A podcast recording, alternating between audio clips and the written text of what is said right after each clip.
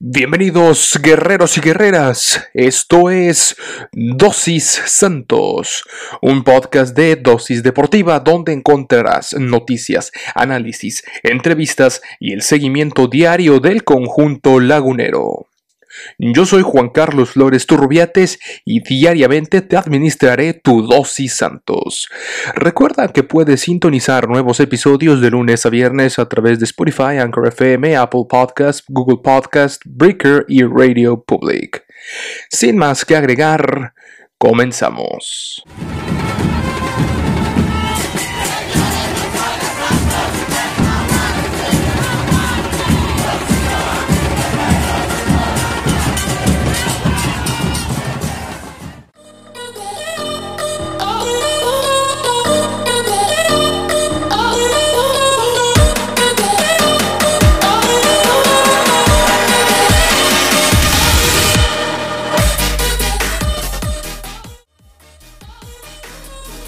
Bienvenidos guerreros y guerreras, es momento de activar el modo guerrero y de arrancar con este episodio correspondiente por supuesto al día martes 9 de eh, febrero. Eh, bastante información eh, que tenemos respecto al conjunto lagunero. Ya el primer equipo se prepara y entrena, traen el chip, el cambio de chip después de la hay que decirlo, digo, ya lo vimos en el episodio de ayer con Jürgen González. Em, dieron un mal partido en general. Ahí en, el Instagram ustedes pueden ver que le pusimos la calificación de 5 en general, salvo por la grandiosa actuación de Acevedo nuevamente que evitó una tragedia. O a lo mejor no tanto una tragedia, pero sí dio una, una nueva cátedra en la portería, por ahí de Mateus Doria que sacó cuantas pudo, pero sí la contundencia de Atlas, producto de esa desesperación. También, perdonen, eh, por ahí fue importante eh, la actuación de Mateus Doria, de ahí en fuera el resto del plantel, una cosa vergonzosa, em, al menos en el ataque, con este ataque no podemos esperar mucho. Para un partido que se nos viene, un derby, vamos a llamarlo así, ya lo platicaremos con Jürgen en su momento, que será un derby bastante interesante el que va a haber contra el Monterrey, un conjunto del Monterrey donde todavía se está adaptando el Vasco Aguirre, todavía no se quita el chip de entrenar a equipos eh, carentes de ofensivas y carentes de gran plantel, equipos chicos, vamos a llamarle así, eh, porque fue ah, sobre todo la última parte de la carrera del Vasco, dirigiendo equipos y salvando del descenso allá en España por ahí lo que pudo haber hecho con Japón, eh, y que, no, que no, no, hizo gran cosa por el escándalo que hubo ahí de corrupción que al final de cuentas se, resolvió. Pero eh, sí, un Vasco Aguirre que eh, no ha encontrado una buena fórmula con sus equipos, que sí ha encontrado resultados interesantes, pero en realidad... Em, pues sí, me parece que el conjunto del Vasco Aguirre, o considero más bien que el conjunto del Vasco Aguirre con los rayados aún le falta explotar todas las em, a todos los jugadores y sobre todo de cambiar de cambiar el chip el chip que traen digo ganarle 1 por 0 al Monterrey con el gol de Ake, de está bastante bien pero creo que para el plantel que tiene Rayados debe debe de ser deben entregar otros resultados muchos mejores ¿eh? y vaya que contrario al Santos Laguna es un equipo carente de figuras, con una cantidad extraordinaria de eh, canteranos, lo cual es, eh, hay que celebrarlo también. Hay que celebrarlo y ahorita vamos a hablar de los canteranos, que los últimos tres goles del Santos Laguna han sido por canteranos. Gente que ha crecido mm, dentro de la institución y que sí están dando dividendos, pero todavía falta más mucho más. Me parece que urge ya que se integre y que se adapte completamente al estilo de juego del profe Almada eh, Andrés Ibarwen. Urge también el, el regreso de Diego Valdés, por ejemplo, también importante eh, tener estos dos jugadores ya de cara para el final del torneo, por lo pronto aguantar vara. También es importante eh, comentar, por ejemplo, y aquí lo veíamos en el, en el Twitter, eh, ojo, porque como el primer dato que les comentaba, los muchachos han respondido. Los últimos tres goles del torneo han sido anotados por canteranos y han dado cinco puntos. ¿De quiénes han sido los goles? Del Mudo Aguirre, Eduardo Aguirre, de Santiago Muñoz, el gol contra el América, y Omar Campos Chagoya, ahora con el Atlas al minuto 10. También importante mencionar que se rompió, como lo comentamos en el episodio de ayer, se rompió la maldición de, eh, por así decirlo, la maldición de que no anotaba el conjunto del Santos en primer tiempo, ya lo hizo, pero pues, no pudo refrendar eh, la victoria. Digo, también Atlas, híjole, estuvo brutal en ese, en ese juego. Pero insisto, la, defensa también, la defensa también eh, que ha dado dividendos, porque creo que entre la defensa, como lo comenté, con Mateus Dori, encabezada por Dori, y por supuesto Acevedo, en la portería. Pero también la defensa ha sido, ha sido, ha sido importante para este conjunto lagunero. Y es que Santos Laguna se refrenda o se coloca más bien como la segunda mejor defensa de este torneo. Solamente ha recibido dos goles. Dos goles en cinco encuentros. Por supuesto el del Atlas. Claro que sí. Y también eh, el otro gol que, que recibió fue contra el equipo de el América, claro, el América, fíjense, en estos dos partidos seguidos, jornada 4 y jornada 5, contra el América en el empate 1 a 1, que les mete el América y Santos termina empatando, y aquí fue al revés contra el Atlas, termina, empieza ganando Santos, sin embargo, en el último minuto, e insisto, bueno, esto lo comentó también eh, Jürgen y, coincido con él, aquí le mandamos un saludo a Jürgen González, por supuesto, que el, gol fue más por, una, por, errores de la defensa en el último momento, la desesperación de la defensa, que por una jugada brillante del conjunto rojinegro termina quedándose con el empate del Atlas que también estaba urgido, urgido de goles. Y para los que tienen dudas, porque mucha afición anda, anda mencionando esto, ¿eh? que mm, le, regalaron el empate y lo que quieras. No, no, no, no, para nada. El Atlas, de hecho, Atlas merecía ganar este partido. Eh, Santos Laguna no demostró las condiciones para ganar este juego. Y el empate me pareció que, incluso el Atlas se, quedó con ganas de más. En todo caso fue al revés. ¿eh? Atlas tenía para liquidar este partido y esta buena defensa fue la que hizo el trabajo reprobada la ofensiva en esta ocasión del conjunto del Santos. No le salieron los refuerzos al profe Almada en esta ocasión. Y bien, vamos a ver, eh, como les comentaba, ya vamos a quitar el chip. El chip de el partido contra el Atlas empató, bueno, ni modo. Eh, vamos ahorita a revisar, por supuesto, cómo queda la, la, tabla general hasta el momento, en donde se coloca el Santos, quien eh, acarició, acarició dos semanas las mieles durante dos jornadas, las mieles em, del éxito, las mieles de la cima, sintió ese frío de estar eh, solo en la cima, pero ya no más.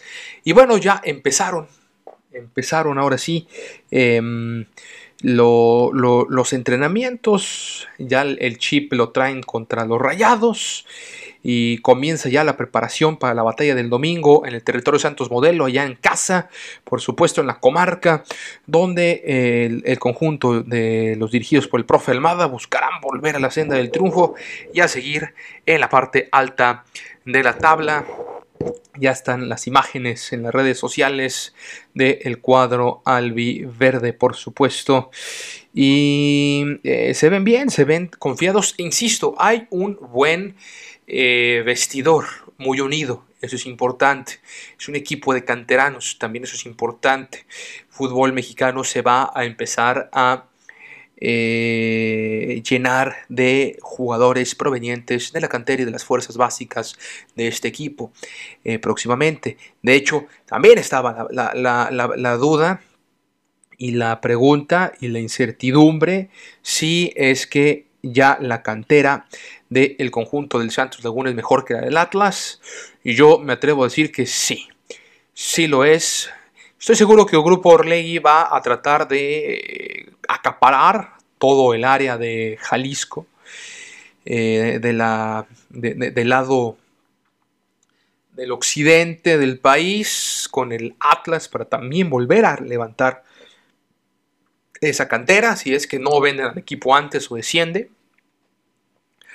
Pero creo que sí.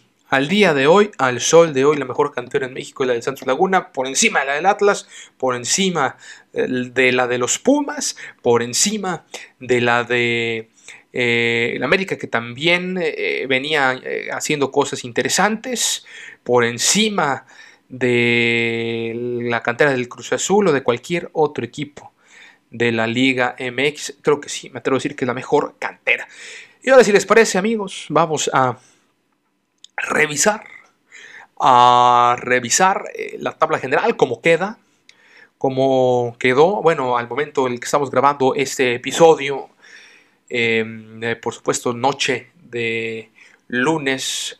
Eh, está ahorita jugándose ya el partido entre las Chivas del Guadalajara y el conjunto de El León. Partido interesante por el morbo que hay en torno a la salida no de Víctor Manuel Bucetich, pero para todo eso está dosis Chivas, por supuesto, saludos a los, a los chivermanos y a Ricardo Romano, nuestro gran, gran colega y sobre todo gran, gran, gran amigo que se encarga de de llevar a los chivermanos sus dos chivas. Pero bueno, ya hablaremos de cómo eh, queda después de este partido. Como quiera, eh, el, resultado no afecta de este encuentro debido a que ambos eh, conjuntos, tanto León como Guadalajara, están peleando en la parte baja de la tabla.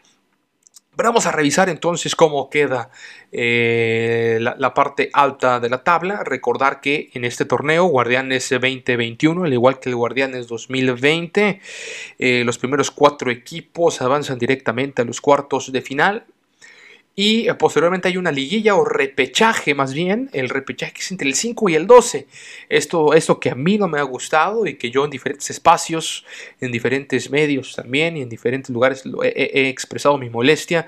Yo creo que esto también ha debilitado o ha, ocasionado que baje considerablemente el nivel del fútbol mexicano. Esperemos que este sea el último torneo que lo hacen de esta manera, que ya pueda haber gente en las gradas y que no, no, no tenga que haber necesidad de eh, hacer más partidos para pasarlos en la televisión y, de ahí recuperar lo económico. Esperemos que este sea la última vez que veamos este formato. Que está padre, sí, no voy a decir que no en su, en su ver estos partidos de, eliminación directa, pero el resto de las jornadas se vuelven insufribles. Ya lo hemos visto, ¿eh? Un nivel muy bajito en estas primeras cinco jornadas. Entonces, vamos a ver cómo queda la parte alta de la tabla, con Toluca en primer lugar, Monterrey y América en los primeros tres lugares con 10 puntos cada uno, diferencia de goles de 6, 4 y 3 respectivamente. Luego le sigue Cruz Azul en el cuarto lugar, que sería el último que accedería directamente a, eh, a los cuartos de final con nueve puntos, mismos puntos que tiene el Santos, que está en quinto lugar y que sería el primer lugar del repechaje, o sea, recibiría su partido de repechaje en casa, que es un solo que es a un solo partido.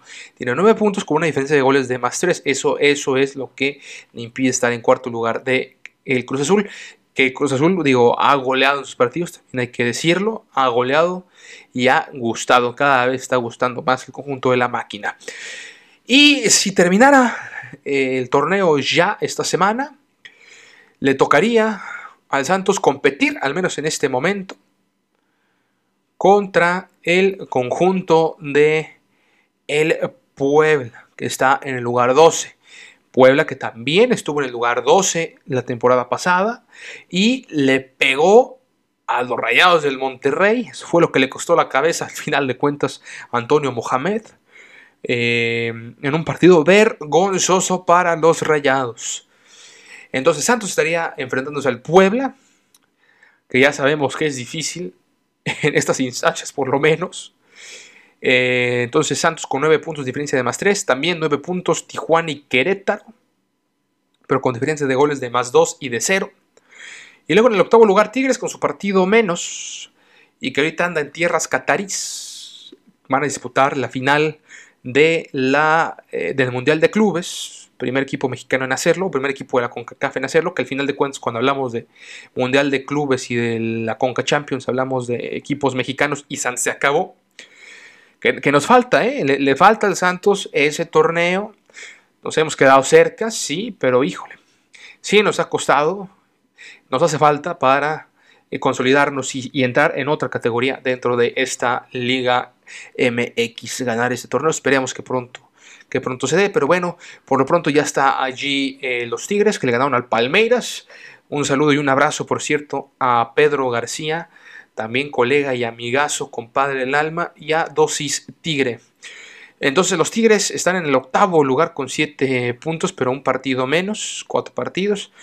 Y le sigue Mazatlán también con 7 puntos. Y luego del 10 al 12 están Pumas Juárez y el Puebla con 5 puntos. Diferencia de goles de 0, menos 1 y menos 1 para el conjunto de el Puebla. Pues ahí están entonces las cosas del repechaje, luego ya la parte baja de la tabla, los que no aspiran absolutamente nada más que a descender, que es el León con la campeonitis que trae encima, el Atlético San Luis que no ha logrado despegar, el Necaxa, el Guadalajara que está dando lástima con el profe Víctor Manuel Bucetich, el Pachuca que, también ha tenido una temporada de pesadilla, un inicio de pesadilla, con tres derrotas y dos empates, y el Atlas con dos empates y tres derrotas. Así las cosas en la tabla de la Liga MX. Entonces Santos que se va a enfrentar el 5 al 2. Duelo interesante de ganarlo. Pues sí, bajaría el Monterrey hasta dos peldaños y colocarse en quinto lugar. Santos se colocaría en primero o segundo lugar. Depende de lo que hagan los demás. Por supuesto el Toluca y el América. Eh, y el Cruz Azul que podría empatarlo. Entonces, ahí está la importancia de este duelo de altísimo nivel y que ya estaremos hablando. La pregunta de oro. Eso no es un clásico. De una vez se lo digo, para mí no es un clásico. Para mí, tanto los partidos como el de Monterrey y el de Tigres son derbis. Son partidos de alto nivel, de alto voltaje, pero son derbis, punto. No son clásicos. No es un clásico regio que se vive como no tienen una idea aquí en la ciudad de Monterrey. Para nada. Es un derby, es un regionalismo, es un partido fuerte, es un partido que en la cancha se disputa mucho y que fuera de ella también ha habido episodios vergonzosos por parte de todas las aficiones, tanto de eh, Monterrey y la adicción con la común de Santos, como por la de los libres y locos con la común de Santos. Entonces sí ha habido episodios vergonzosos lamentablemente y es un duelo de alto nivel y de alto calibraje pero no nada, nada más hasta ahí. Digo, creo que al final de cuentas para ser clásico debe de ser, deben de estar de acuerdo ambas partes. Y aquí no lo están. No lo están. Y me parece que el, término correcto debe de ser derby. Pero esto ya lo hablaremos con Jürgen, por supuesto, en el episodio del día viernes. Interesante partido el domingo. El lunes, lo que vamos a hablar el lunes de este episodio, amables amigos. Y bueno, ya por último, para irnos despidiendo, vamos a hablar del partido femenil, otra triste y dolorosa derrota para las guerreras del Santos de la comarca lagunera. Y bueno, ¿cómo quedó el partido? Por supuesto, se recibió el conjunto el Querétaro, de los Gallos Blancos Femenil, jornada 6 del Guardianes 2021 de la Liga MX Femenil. Encuentro en el que las guerreras no lograron nuevamente quedarse con los tres puntos y es que las comandadas por el profe Jorge Campos se quedaron a un gol de igualar el marcador, mismo que terminó 2 por 1 a favor de las albiazules gracias a los tantos de Lisette Rodríguez y Maritza Maldonado. Por su parte las guerreras acortaron distancias al minuto 74 por conducto de Olga Trasviña, momento en el que la jugadora Alexia Villanueva recibió una patada de la autora del primer gol de los Gallos. Rodríguez fue amonestada tras la acción en el área cuando Alexia se dirigía por el esférico tras la anotación de su compañera, la cual no impidió que cayeran en la casa, sumando así su cuarto descalabro al hilo, cuarta derrota en seis jornadas para el conjunto de Santos Laguna eh, femenil. Y eh, pues se quedan se quedan en, en, la posición número 14 se quedan en la posición número 14 con 3, 3 puntitos nada más 14 de 18 ahí en la parte alta Interesante cómo se está cocinando la parte alta de la Liga MX femenil, con Pumas y Atlas. Ya no estamos hablando de Tigres ni de Monterrey, estamos hablando de Pumas y de Atlas, las universitarias, las fieras de Ciudad Universitaria y las margaritas del Atlas o las rojinegras y después ya vienen las rayadas del Monterrey y, las, y, el conjunto de Tigres, la otra garra universitaria. 16 puntos de Pumas y de Atlas, 15 de Monterrey, y 13 también del, y 13 del conjunto de Tigres, ahí también las Chivas peleando el lugar número 5 con 13 y mismos puntos que el Toluca, en el lugar 7 está el América con 9 y el Mazatlán haciendo las cosas bien también octava posición.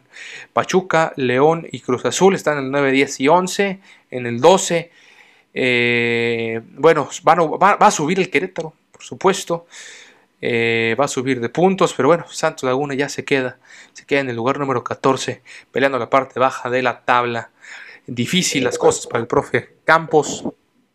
Vamos a ver si le alcanza para tratar de colocarse dentro de los primeros ocho lugares para acceder a su primera liguilla, primera liguilla en la historia del Santos Laguna Femenil, que vaya que le urge al conjunto lagunero, que a diferencia de la escuadra varonil, pues sí, la femenil le ha faltado, ha estado a nada, pero sí le ha faltado bastante.